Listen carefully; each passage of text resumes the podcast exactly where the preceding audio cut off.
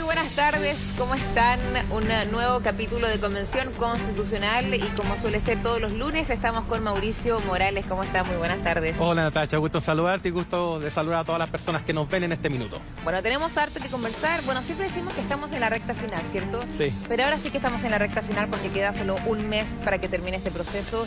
Y comencemos hablando de las encuestas. Por primera vez en muchas semanas vemos que se reduce ¿no? esta brecha entre el rechazo y también la opción del apruebo, esto de cara también al plebiscito de salida. Sí, en programas anteriores dijimos que la brecha se iba a estrechar, que se iba a cortar. Eso se está produciendo ahora, ya son solamente tres puntos de diferencia. Y si es que uno lleva esta discusión a un debate técnico, concluye que dado el error que tiene la encuesta CADEN, que es de un 3,7%, y considerando que la diferencia entre las dos alternativas es de un 3%, estamos hablando de un empate estadístico. Claro, para las personas probablemente 45, no probablemente, seguramente, 45% es más que 42 pero en términos estadísticos, y dado que la encuesta incluye un error muestral del 3,7%, la diferencia de 3 es menor que el error muestral, muestral de 3,7, por lo tanto estamos en presencia de un empate estadístico. ¿Cuáles son las razones tras eso? Porque vimos durante varias semanas que el rechazo estaba por sobre el apruebo y eso fue una tendencia que se marcó por aproximadamente dos meses, si no me equivoco. Ah, total. Hay varias razones. Hay razones de largo plazo y razones, de corto plazo. Las razones de largo plazo dicen eh, relación con que ya existe un texto constitucional o un borrador de texto constitucional al que la ciudadanía poco a poco ha tenido acceso, si bien no todas las personas se van a leer completamente el texto sí da cuenta de que hay un documento sobre el que podría descansar la nueva institucionalidad del país, por lo tanto, eso siempre es valorado por la ciudadanía, más allá de las discusiones que podamos tener en torno al contenido, a lo que se adiciona una cuestión de corto plazo que es extraordinariamente significativa y que es el rol que ha tenido el presidente de la República, particularmente luego de la cuenta que rindió al país la semana pasada. Fue una cuenta de tal robustez que le ha permitido al gobierno presentar una agenda muy similar a la que está ofreciendo la Convención Constitucional en lo que a Estado Social de Derechos se refiere. Por lo tanto, y nuevamente, se conjuga el largo plazo con el corto plazo. ¿En qué sentido?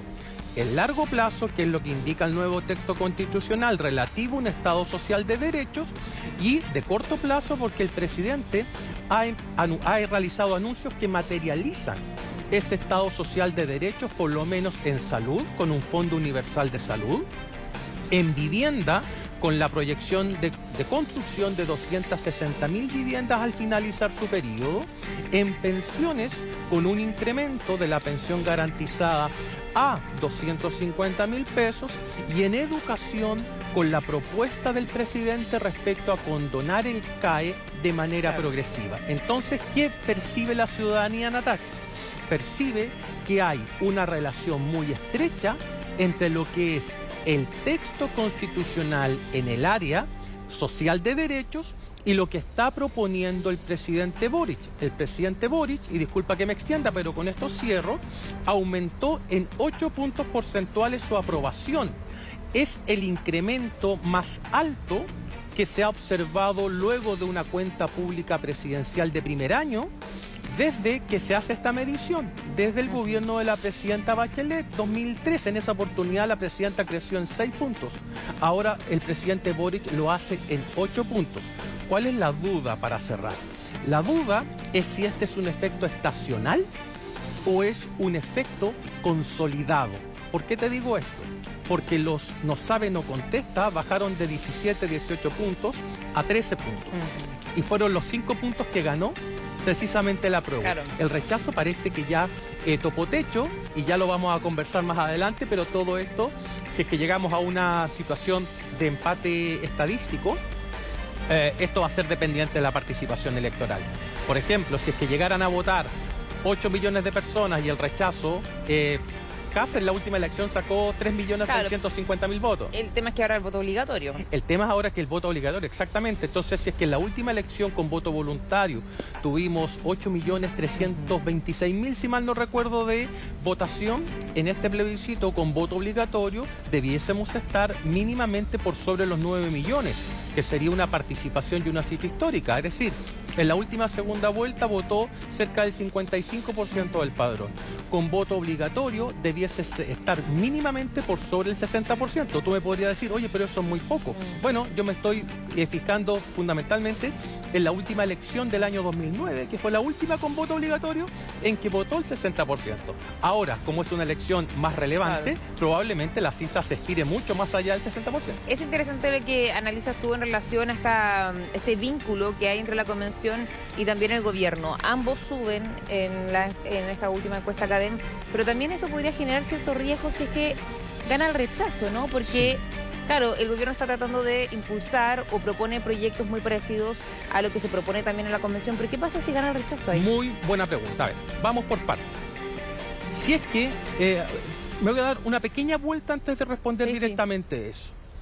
Si es que los anuncios del presidente ya generaron un efecto positivo en la población, tanto en su aprobación presidencial como en los apoyos a la opción apruebo.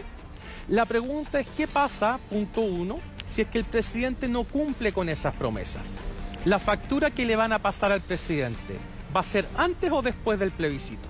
Lo más probable es que sea después del plebiscito. Si es que el apruebo gana, entonces, si bien al presidente le pueden pasar esa cuenta por no haber cumplido, ya ganó el plebiscito y ese es el objetivo principal. ¿sí? Ahora, si es que se llegara a imponer el rechazo, hay dos interpretaciones posibles. La primera es que el propio presidente de la República, al suscribir estos compromisos asociados a salud, educación, vivienda y pensiones, esos cuatro compromisos si él los hizo, significa que no son dependientes del resultado del plebiscito del 4 de septiembre.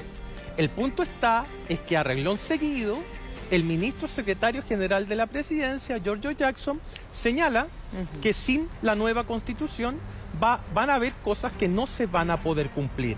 Entonces, acá tenemos un discurso que genera dos ideas. La primera puedo implementar un Estado social de derechos en la práctica sin necesidad de tener una nueva constitución. Y la otra es comunicarle a los chilenos, si es que no se aprueba la nueva constitución, entonces va a ser imposible cumplir con todos los compromisos que ha suscrito el presidente Boric. Bueno, durante el fin de semana también eh, vimos cómo ciertos partidos tomaron ya una postura bien clara en relación a cómo se van a expresar finalmente en este plebiscito de salida. Vamos por Chile, ya dijo y ya zanjó finalmente que va por la opción del rechazo. ¿Crees que era un buen momento para hacerlo? Porque durante los últimos meses hemos estado hablando con convencionales de Vamos por Chile acá y nos decían que ellos van a o querían esperar hasta el 5 de junio para que no se diera esta sensación de que la derecha es igual al rechazo para no sectorizarlo, ¿no? Sí, y ya está sectorizado. Claro. Ya quedó sectorizado, ya hizo su declaración, todo Chile vamos respecto a respaldar la opción rechazo, eso ya no tiene vuelta atrás, no es sorpresivo. Claro. En absoluto, no es sorpresivo, pero sí va a generar un efecto que podría ser el siguiente. El rechazo va a ser percibido, si es que esto sigue así, como una opción de derecha, como una opción de élite como una opción de partidos políticos y esos tres elementos, valga la redundancia, generan más rechazo que adhesión. Por lo tanto, si bien era una noticia esperada, lo más probable es que si el rechazo se encapsula en ese bloque político, tiene la derrota garantizada. ¿Fue un error entonces? Yo diría que fue un error desde el punto de vista de los tiempos. Probablemente después del proceso constitucional, eh, una vez entregado el texto, era razonable hacer o presentar esto como una opción política legítima. Pero si lo haces en medio de la discusión de la, que está la Comisión de Armonización y la Comisión de Normas Transitorias, significa que te retiras del partido antes de que termine. Y eso va a recibir una sanción por parte de los electores y probablemente eso también vaya a contribuir a que la prueba aumente y que el rechazo ya haya topado techo. Eso por un lado. Por otra parte, y esto se le ha dicho en todos los tonos, el rechazo no tiene ninguna, y quiero decirlo con responsabilidad, Natalia, el rechazo no tiene ninguna posibilidad, ninguna posibilidad de ganar si es que la única oferta que hace al país es un consenso negativo frente a un texto constitucional. Sin otra opción. Sin otra opción. Eso significa que tú tienes compitiendo a una alternativa sola, que es el apruebo. Y si tu único mensaje va a ser, esta constitución está mal escrita, no le va a hacer bien a Chile, eso en ninguna parte del mundo, Nadacha, va a generar adhesión. Tú no puedes montar una campaña sobre la base única y exclusivamente de un consenso negativo. Si no hay una propuesta, entonces esto va a quedar en un vacío programático muy serio. ¿Y cuál es el problema de la derecha? Si es que la derecha te dice, voy a hacer reformas, voy a plantear una nueva constitución, y esto también lo digo con responsabilidad, eso genera cero credibilidad. La una nueva constitución. Cero. Si yo digo, si yo soy de derecha y digo no, me negué 30 años a hacer los cambios, pero ahora se me ocurre que si es razonable impulsar una nueva constitución, eso genera una credibilidad igual de cero. Imagínate, si que tú, tú confiarías, no, no, no, te voy a preguntar, ¿eh? alguien de los que nos está viendo confiaría en que una persona que siempre defendió la capitalización individual, ¿se va a inclinar por un sistema solidario de pensiones? ¿Alguien podría creer que las ISAPRES son el eh, que, alguien que creía que las ISAPRES eran la fuente para generar salud, ahora van a aprobar un fondo universal de salud. La gente cree que personas que respaldaron el CAE en su momento con fuerza y vigor, hoy día van a estar en contra de esa política. Una cosa es que los seres humanos cambien y otra que ese cambio sea percibido como una jugada de corto plazo que por cierto genera escasísima credibilidad. Mm, ¿Y qué pasa con la otra vereda, con la prueba? Porque vemos que Chile Vamos ya toma una postura, eh, quizás no era el mejor momento para hacerlo, a mí me llama la atención también porque conversando con los convencionales, como te decía, gran parte de ellos decía que era mejor esperar hasta el 5 de junio para no asociar finalmente el rechazo con la derecha, pero eso bueno, ya está. Ya está. Eh, pero ¿qué pasa finalmente con el apruebo? Eh, con los sectores que van a aprobar, ¿cuál debería ser finalmente la postura? ¿Cuándo? ¿Cuál debería ser esa estrategia? A ver, yo sostengo que el apruebo es una opción política que se defiende sola. Se defiende sola al, eh, al momento de presentar un texto constitucional que vuelvo a repetir. Lo podemos discutir, lo podemos cuestionar, lo podemos criticar, pero hay una oferta. Y esa oferta, al momento de materializarse como tal el día 4 de julio, cuando tengamos el texto final, naturalmente que va a recibir el respaldo irrestricto de los partidos que conforman el bloque de gobierno, quedando la duda en dos actores, la democracia cristiana y el partido de la gente. Alguien podría decir, bueno, el partido de la gente tiene solamente seis representantes en el Congreso y la democracia cristiana tiene ocho. Y adicionalmente la democracia cristiana está dividida. O sea, son poquitos y peleados. De todas maneras, otro argumento podría ser, bueno, el partido de la gente es el partido de Parisi y Parisi podría llamar a votar rechazo. Uno dice, bueno, en el norte también prácticamente Parisi y su gente llamó a votar por Kass y terminó ganando Boric eh, de manera sorpresiva desde mi punto de vista y de, y de, una forma muy, muy categórica. Por lo tanto, ¿qué va a pasar acá? Vamos a tener lo de siempre en Chile, si tampoco es tan, es tan sorpresivo un bloque de derecha respaldando la opción rechazo, un bloque de centro izquierda respaldando la opción apruebo y algunos actores de centro que están dudosos y que si es que la, situación llega a ser muy estrecha podrían marcar el rumbo. No vamos a decir acá, Natalia, y con todo respeto lo digo, con todo respeto, no vamos a decir acá que Amarillos por Chile va a ser un actor decisivo. O sea, cuando tú presentas una campaña y lo haces desde la élite en un contexto como este, también es derrota garantizada. ¿Y quién sería un factor decisivo ahí, si no es Amarillos por Chile? Porque Amarillos por Chile también ha estado muy presente en toda esta discusión. Sí, Amarillos por Chile es escuchado y es seguido en Vitacura, Lo Barnechea, Ñuñoa, Providencia, La Reina. Amarillos por Chile, no creo, con respeto lo digo, que sea muy escuchado en Pedro Aguirre Cerda, Lo Espejo, San Miguel El Bosque, eh, u otra comuna, San Bernardo, Puente Alto. Lo veo difícil. Por ende, ¿qué es lo que creo que va a pasar acá? Si es que el rechazo establece por lo menos una oferta, esa oferta no va a venir desde la centro derecha, pero si es que viene, y es la pregunta que me hacías tú, desde algún bloque de centro, parte de la democracia cristiana, parte del Partido Radical, el Partido de la Gente, uno dice, bueno, por último va a existir un texto o un bosquejo que se oponga a la nueva constitución. Pero si eso no ocurre, y lo digo aquí, ahora la nueva constitución y el apruebo son imbatibles desde un punto de vista electoral, si es que no tienen una oferta programática al frente. ¿Dónde podría estar entonces la clave de esto? Chile Vamos. Chile Vamos tiene, ya sabemos, la postura en favor del rechazo, pero sus dirigentes no son muy valorados por la opinión pública. Si aparecen ellos en la franja, seguramente van a obtener el 40 o 45% máximo. Lo más probable es que no pase, ¿no? Han dicho que ya quieren otras figuras. ¿Qué les queda? Les queda la infantería electoral. ¿Cuál es esa infantería electoral? 25 senadores, cerca de 68 diputados, tienen casi 90 alcaldes, y esa infantería es la que tiene que movilizar. No sabemos si es que eso va a alcanzar, seguramente no. Pero la gran duda, por lo menos para mí, está en estos actores de centro que, estando divididos, pueden armar alguna propuesta y presentársela al país. Estoy hablando fundamentalmente de Jimena Rincón, Matías Walker, que han sido extraordinariamente críticos del texto. Por ahí podría venir algo, pero, pero por ahora los vientos soplan a favor de la prueba, no tengo la menor duda. Bien, vamos a seguir conversando sobre la convención porque sigue el trabajo acá. La Comisión de Normas Transitorias y sobre todo la de armonización eh, tienen plazo para ingresar las indicaciones esta semana. Faltan plenos todavía también por definir estos últimos artículos que irían en este texto, pero lo vamos a conversar a la vuelta de esta pausa comercial, así que no se vaya.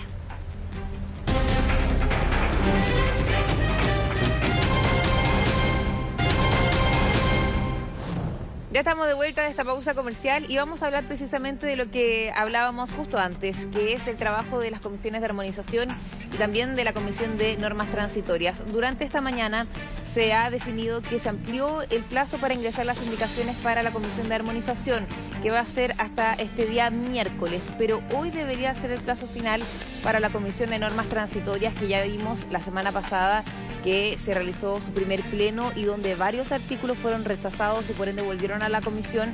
Una de ellas, por ejemplo, este quórum de dos tercios que se había, se había planteado para que el Congreso actual realizara ciertas reformas. Algunas personas estaban a favor, otros decían que no, que es demasiado alto y que hay que bajarlo a cuatro séptimos. tres quintos. Eh, ¿Cuál es tu postura en relación a eso? Eh, mira, mi postura es muy clara. La nueva constitución ya establece algunos capítulos o algunos artículos que deben ser modificados vía dos tercios o si no alcanzan los dos tercios, pero sí la mayoría, entonces nos iríamos a un referéndum constitucional. ¿va? Eso está perfectamente establecido. Ahora bien, existía una duda respecto al quórum necesario para reformar la constitución. Para algunos existía un vacío, para otros una incoherencia o una incongruencia. Yo suscribo más a lo segundo que a lo primero. ¿Y cuál es la incoherencia incongruencia que yo veo para modificar el quórum de reforma constitucional? Que en el capítulo de reforma constitucional aparece como si fuese una, el mismo quórum para discutir una ley. Y es que hay un principio que se llama principio de supremacía constitucional. Entonces suena muy contradictorio, y esa es la incongruencia, que las leyes sean votadas por mayoría y que las reformas constitucionales también sean votadas por mayoría, si es que hay supremacía constitucional. Es un buen argumento. Ahora bien, ¿cuál va a ser el quórum que se va a escoger? Todo parece indicar que van a ser los cuatro séptimos. Para explicarle a la gente qué es lo que es cuatro séptimos, cuatro séptimos es el 57%. Mayoría de los en ejercicio es el 50% más uno en eh, los cuatro séptimos son, es el 57% y los tres quintos son el 60%. ¿Ah? Pero ahí me queda una duda, Mauricio, porque entiendo también que hay una diferencia entre las normas permanentes, ¿no? Que están ya en la, en la propuesta de nueva constitución, falta este tema del quórum. Exacto. Pero también, y eso quizás se vea en armonización, de hecho, este tema del quórum, pero también se habla sobre la norma transitoria. Eh, que es finalmente no es infinita, sino que es por una cantidad de años determinada y ahí también se ha puesto sobre la mesa el tema de cuál debería ser Ah, el quórum en esta norma transitoria. Mm. Y eso fue también lo que se rechazó, que se planteaba que fuera de dos tercios en la norma transitoria. Es la norma transitoria, claro. A ver. En el nuevo Poder Legislativo no va a existir el Senado y la Cámara va a tener un nombre distinto que es Congreso de Diputadas y Diputados. ¿Ya? Sí. Si es que no hay norma transitoria que habilite por el eh, eh, despejemos- hagamos como que el quórum no existe, que habilite a este Congreso para hacer reformas constitucionales a este Congreso, compuesto por Cámara y Senado, si no hay una norma transitoria respecto a eso, entonces este Congreso no podría hacer ninguna reforma constitucional. Perfecto. ¿ya? Entonces, hay que generar una norma transitoria para habilitar a este Congreso con Cámara y Senado para hacer reforma constitucional inde- independiente del quórum. El quórum puede ser los cuatro séptimos, los dos tercios. Para esta discusión, para esto que estoy explicando, da igual, listo. Se hace una norma transitoria entonces para habilitar a este Congreso. Perfecto. Y luego de eso, vemos cuál va a ser el quórum. Se estaba proponiendo el quórum de los dos tercios para hacer reformas constitucionales por parte de este Congreso, Sí. ¿cierto? Ya, ahora lo más probable es que sea de cuatro séptimos. Por lo tanto, este Congreso podría hacer modificaciones constitucionales vía los cuatro séptimos para que lo haga la Cámara y el Senado. Esa es la primera discusión. ¿Te parece razonable que se baje, o sea, que no sea dos tercios? Que fue lo que finalmente Sí. se rechazó. Eh, a mí, eh, a ver, en lo personal, ¿cierto? Sí, sí. A mí me gustan más los tres quintos. Tres quintos. Sí, más que los cuatro séptimos. Bueno, porque ahí también se planteaba la necesidad de bajarlo para esta llamada aprobar para reformar. Sí, que es un, es un anzuelo, por así decirlo. Y los cuatro séptimos no es un gran quórum tampoco. Es el quórum que se utilizaba para aprobar o discutir algunas leyes orgánico-constitucionales que ahora ya no van a existir. Pero en la constitución actual tú podías modificar vía dos tercios o tres quintos. No me molestaría si es que el quórum definitivo se establece de reforma constitucional de los tres quintos. Cuatro séptimos me sigue pareciendo un quórum bajo, yo lo elevaría a tres quintos para mantener una norma un poco más exigente. Estamos hablando de la constitución de la República, no estamos hablando de una ley simple. Eso por una parte. ¿Qué es lo otro que seguramente me vas a preguntar? El fin del Senado, Sí, ¿cierto? bueno, eso también se rechazó. También se Había rechazó. una norma transitoria finalmente que buscaba de que en 2026 todos los senadores dejaran su cargo independiente si habían sido recientemente electos para dar paso a esta Cámara de las Regiones. Eso llamó la atención que se haya rechazado. Sí, el- hasta donde yo entiendo, pueblos originarios y movimientos independientes rechazaron esta idea de poner fin al Senado del 2026, dado que se había rechazado el quórum de los dos tercios de reforma constitucional para este Congreso. Entonces fue una pasada de cuenta en ese sentido. Ahora, todo vuelve a comisión. ¿Qué es lo que creo que va a suceder? Lo más probable es que tengamos un quórum de reforma constitucional de cuatro séptimos, ojalá, ojalá, Natalia, eh, de manera en las normas permanentes. ¿Sí? Que sea una regla. Y que también aplique O sea, para que a este haber Congreso. comisión de armonización. Sí, lo de ser comisión de armonización con una norma transitoria para que este Congreso actual pueda hacer reformas mediante el mismo quórum. Creo que eso es lo más razonable. Y respecto a lo segundo, es más difícil generar postura porque se podría decir, bueno, el Senado termina en 2026 y comenzamos el proceso en 2026 completamente nuevo. El, el argumento, el otro argumento es, oye, cuando votamos por senadores, lo hicimos por ocho años. Sí, usted votó por senadores por ocho, años, pero el problema es que cuando votó en el plebiscito constitucional, había una disposición en el capítulo 15 de la, de la reforma, del capítulo reforma constitucional que decía que esta convención podía modificar los plazos de ejercicio de los representantes. Entonces nadie podría decir que esa decisión sea ilegítima. No sé si me explico. Yo Sí. voté, por ejemplo, apruebo en el plebiscito del año 2020 o rechazo, da lo mismo. Pero lo que votó ahí no fue solamente el paso hacia una nueva constitución, sino que también votó algunas disposiciones que decían explícitamente que esta convención podía modificar los plazos de ejercicio de las autoridades eh, representativas. Por lo tanto, no se está infringiendo ninguna norma. Ujú. ¿Qué creo yo? Yo estaría por, y mira lo que voy a decir porque es casi una contradicción con el principio de representación democrática, de comenzar todo el 2026 de nuevo, pero permitiendo que los actuales senadores puedan repostular, entre comillas, y contabilizándose como primer periodo a la Cámara de la Regencia. Y comenzar en 2026 con todo, en régimen. ¿Y al Congreso de Diputadas y Diputados no?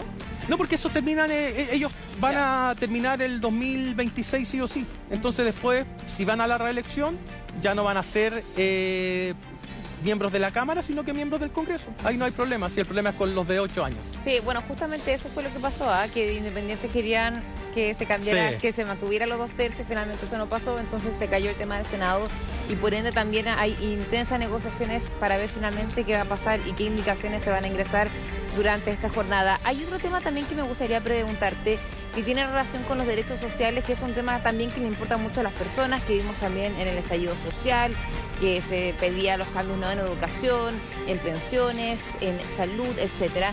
Había una norma transitoria que se aprobó que dice que el Poder Ejecutivo, una vez entrada en vigencia esta nueva constitución, si es que eso llega a pasar, va a tener un plazo de 12, 18 y 24 meses para los diferentes proyectos, ¿no? Pero se rechazó un párrafo que decía que el Congreso iba a tener un periodo de dos años como máximo para hacer esta tramitación. ¿Es correcto ponerle plazos al Congreso para tramitar estos proyectos o no? Sí, es correcto, es correcto. Partamos por ahí. ¿Es correcto? Sí, porque de lo contrario vamos a quedar en letra muerta permanente. Es decir, vamos a tener principios constitucionales que si no se ven reflejados en la ley, no van a pasar a ser más allá de un texto que aparece en la Carta Fundamental, pero que nunca se materializa en la legislación procedente del Congreso. ¿Qué es lo que va a pasar?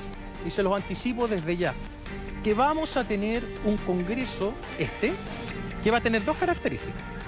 Va a ser extraordinariamente poderoso, porque va a estar haciendo la bajada para cada uno de los principios constitucionales, y por otra, que va a ser el Congreso más estresado desde el retorno a la democracia. ¿Por qué?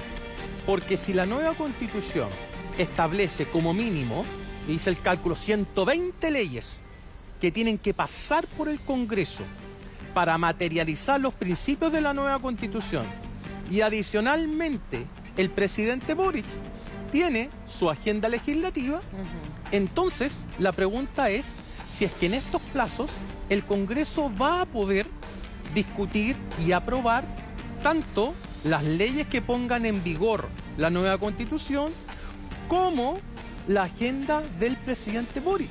Dime tú en qué minuto van a hacer todo esto. Eso, es un desafío importante. Por eso hay convencionales que dicen que no es correcto ponerle plazos a Congreso porque a la par también van a tener que estar tramitando otros proyectos que nada tienen que ver con quizá lo que, con lo que se propone, sino más con la contingencia. Pero eh, ¿Qué pasa, por ejemplo, si se le pone plazos y Congreso no cumple? No pasa absolutamente eh, nada. Había una idea, una idea de que en caso de que el Congreso no cumpliera con los plazos, entonces entrara a operar en áreas restringidas, eso sí, los decretos con fuerza de ley, que son emitidos por el presidente de la República, y ahí la discusión era la siguiente. Algunos decían, bueno, que el decreto con fuerza de ley se aplique de manera inmediata en caso de que el Congreso no cumpla con los plazos, y otros decían, bueno, los decretos con fuerza de ley para que el presidente pueda hacer uso de los mismos, primero tienen que ser autorizados por el Congreso Nacional.